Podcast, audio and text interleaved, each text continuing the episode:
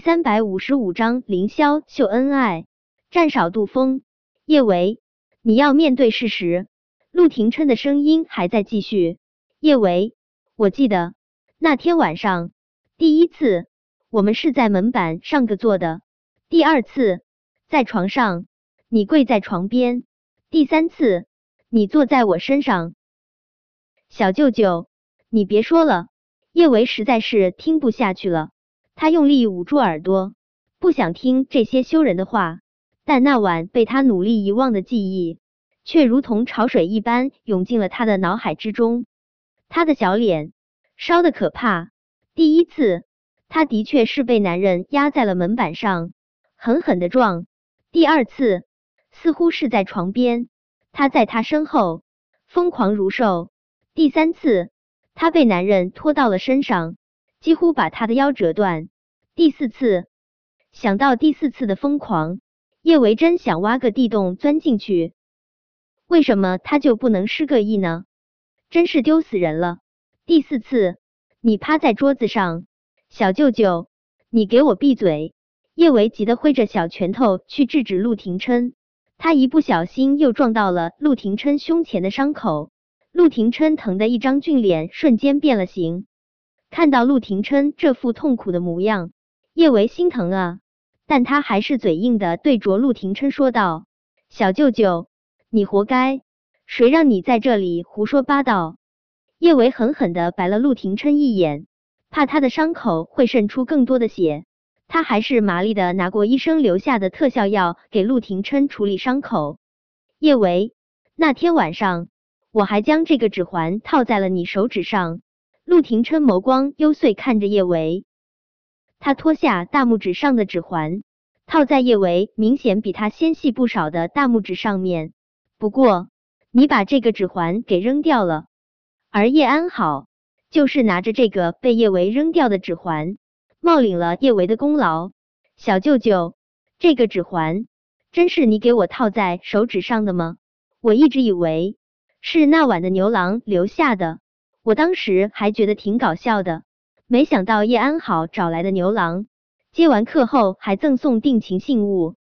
叶维嘿嘿一笑，原来是小舅舅你接课后喜欢赠送定情信物啊。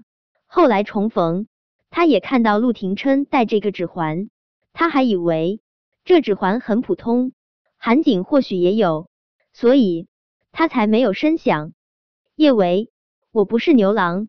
陆廷琛一张俊脸微微有些沉，这个小女人竟然敢把他跟牛郎相提并论，还接客，真是欠揍！我知道你不是牛郎。叶伟给陆廷琛处理好伤口后，他跟小猫咪一样窝在陆廷琛的怀中，他摸了下自己大拇指上被陆廷琛套上的指环，撒娇一般说道：“不过以后。”小舅舅，你可不能随便给小姑娘赠送定情信物了，我会吃味。似乎是怕自己这话还不够具备威慑力。叶伟想了想，又接着说道：“我吃味起来很可怕，会揍人的。小舅舅，你整天说要打断我的腿，我生气了也会打断你的腿。你想打断我的腿？”陆廷琛的声音不大，却带着明显的威胁。叶维的小身板不争气的抖了抖，他随即又更不争气的抱住了陆廷琛的老腰，笑得花枝乱颤。小舅舅，我刚才是说着玩儿的，我那么喜欢你，怎么舍得打断你的腿啊？我就算是打断我自己的腿，也不会舍得打断你的腿啊！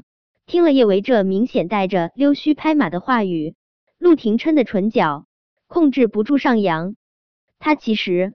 也舍不得打断叶维的腿，他的女孩，他爱都爱不够，怎么舍得那般欺负他？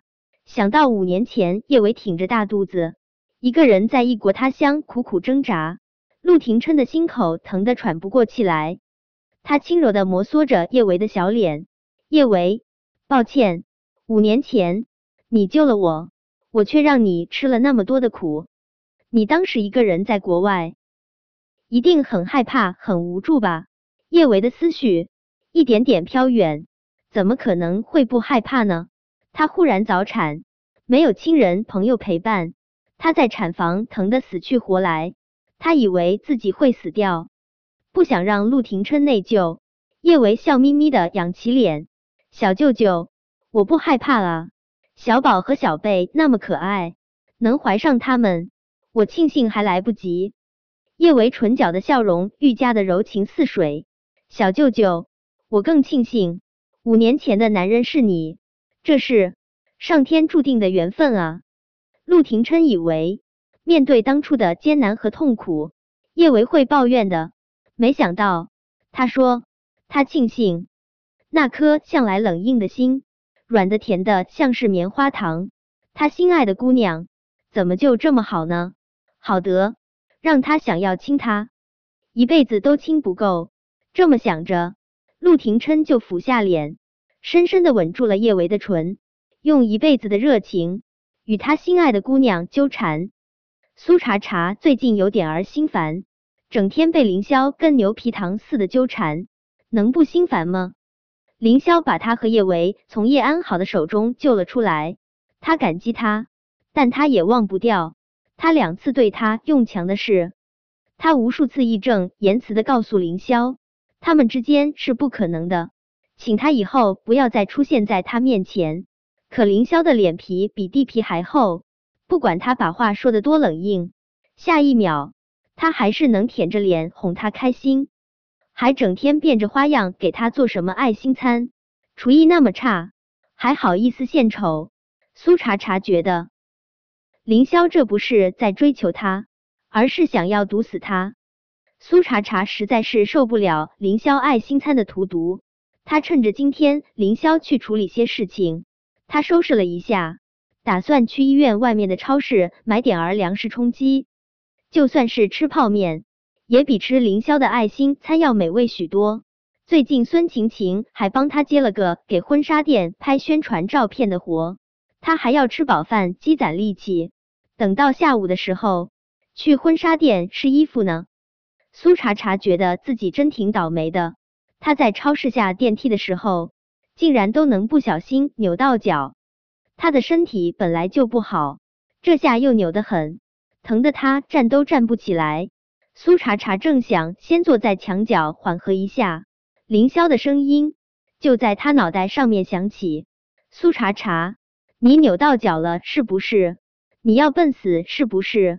下个电梯都能扭到脚。”说完这话，凌霄就不容分说的将苏茶茶背到了背上。看到迎面走来的战玉成，他也不知道脑袋抽筋了还是怎么回事，瞥了眼一旁架子上的套套。他麻利的拿了一盒冈本至尊超大号，就随手扔进了一旁的购物车里面。本章播讲完毕，想提前阅读电子书内容的听友，请关注微信公众号万月斋，并在公众号回复数字零零幺即可。